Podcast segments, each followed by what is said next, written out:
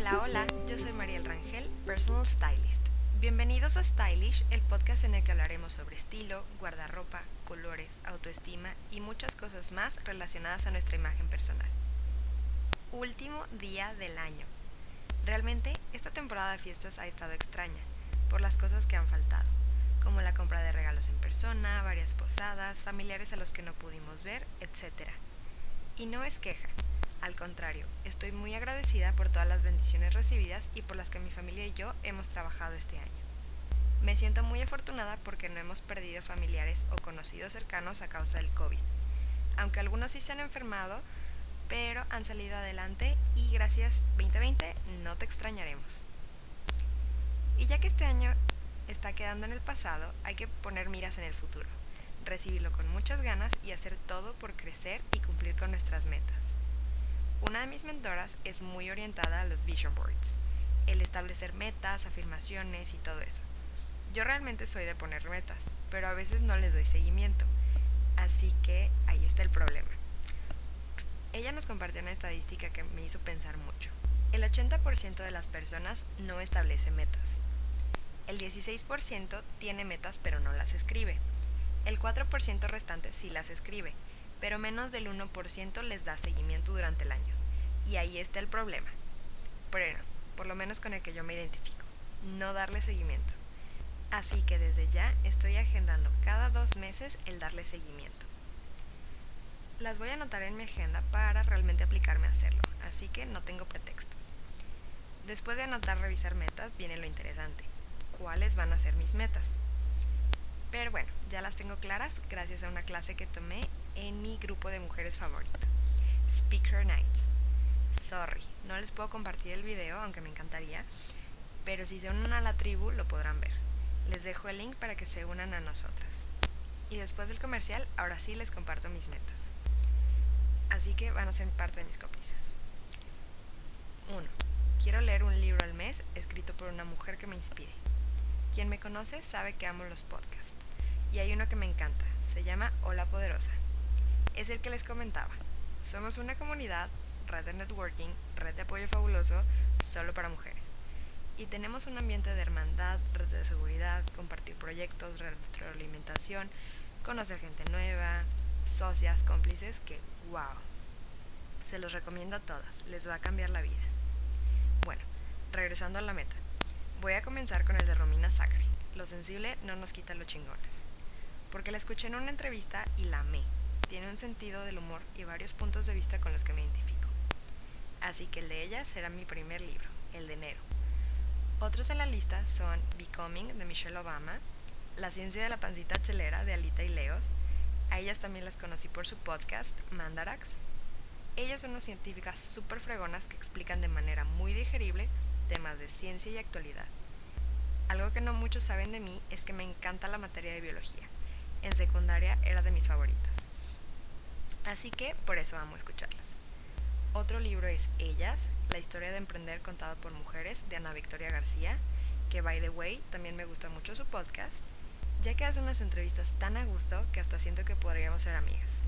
Además, es una mujer que apoya a otras mujeres a empoderarse, que no hay que admirar de ella.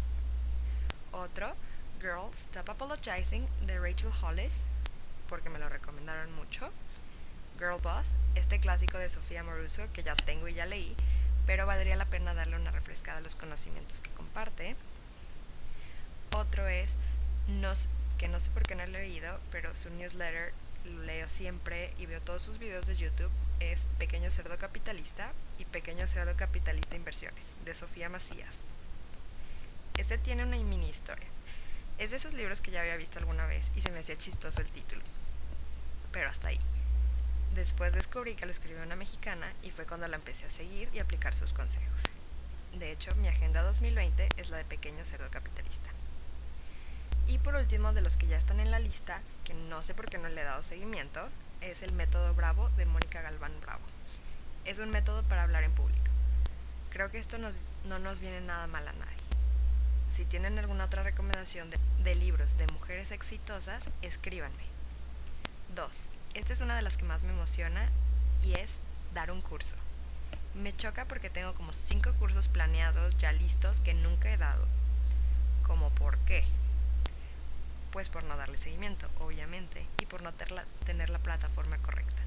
Pero gracias a mis speakers me atreví y voy a dar el primero el 28 de enero a las 5 de la tarde. En las notas les dejo el link. Consideren esto una invitación formal para mi primer taller. El poder de tu imagen. ¡Qué emoción! Y junto con este quiero dar los demás que han estado en el tintero, así que esos ya que estén agendados se los comparto. 3. Crecer en mi chamba, en todo lo que hago. Ya tengo mis metas de ventas, con el seguimiento, y yo me voy a ir autojalando las orejas para cumplirlas todas este año. 4. Seguir con el networking. Conocer gente es lo mejor que podemos hacer, pero con el mindset correcto. No es solo para venderles, es para ayudarlos. La venta y la recomendación vendrán después pero primero tienes que crear lazos de confianza. Además, puedes ganar cosas valiosas como una amistad y crear una red de apoyo. Y por qué no, después ventas y recomendaciones súper sólidas porque ya conoces a la persona. 5. Tengo un proyecto que también ha quedado guardado, que es con mi mejor amiga, pero ya estamos creando el calendario de qué y cuándo es lo que vamos a hacer para ya por fin lanzar esto que queremos. Tener un ingreso extra y ser todas unas girl bosses. 6. Este es como 2 por 1. Primero quiero acabar con la deuda de una tarjeta. Voy bien. Primer paso es quitarla de PayPal y de comprar con un clic en Amazon. Ahora solo hay que abonarle y la segunda parte es seguir ahorrando. En 2020 me propuse comenzar con una inversión personal. El ticket de entrada no era tan alto, pero igual era retador. Y estoy muy orgullosa porque lo logré. Así que después de liquidar la tarjeta es seguir abonándole a este ahorro que está increíble. Soy muy afortunada porque la persona correcta llegó a mí para que fuera esto posible y ya quedó firmada la inversión antes de Navidad. 7. Esta es la que más disciplina va a requerir.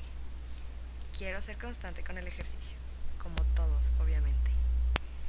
Pero bueno, ya encontré algo que, aunque no me encanta hacer, lo voy a hacer haciendo algo que sí me gusta. Voy a correr mientras veo mis series favoritas. La meta comienza con 700 kilómetros en el año.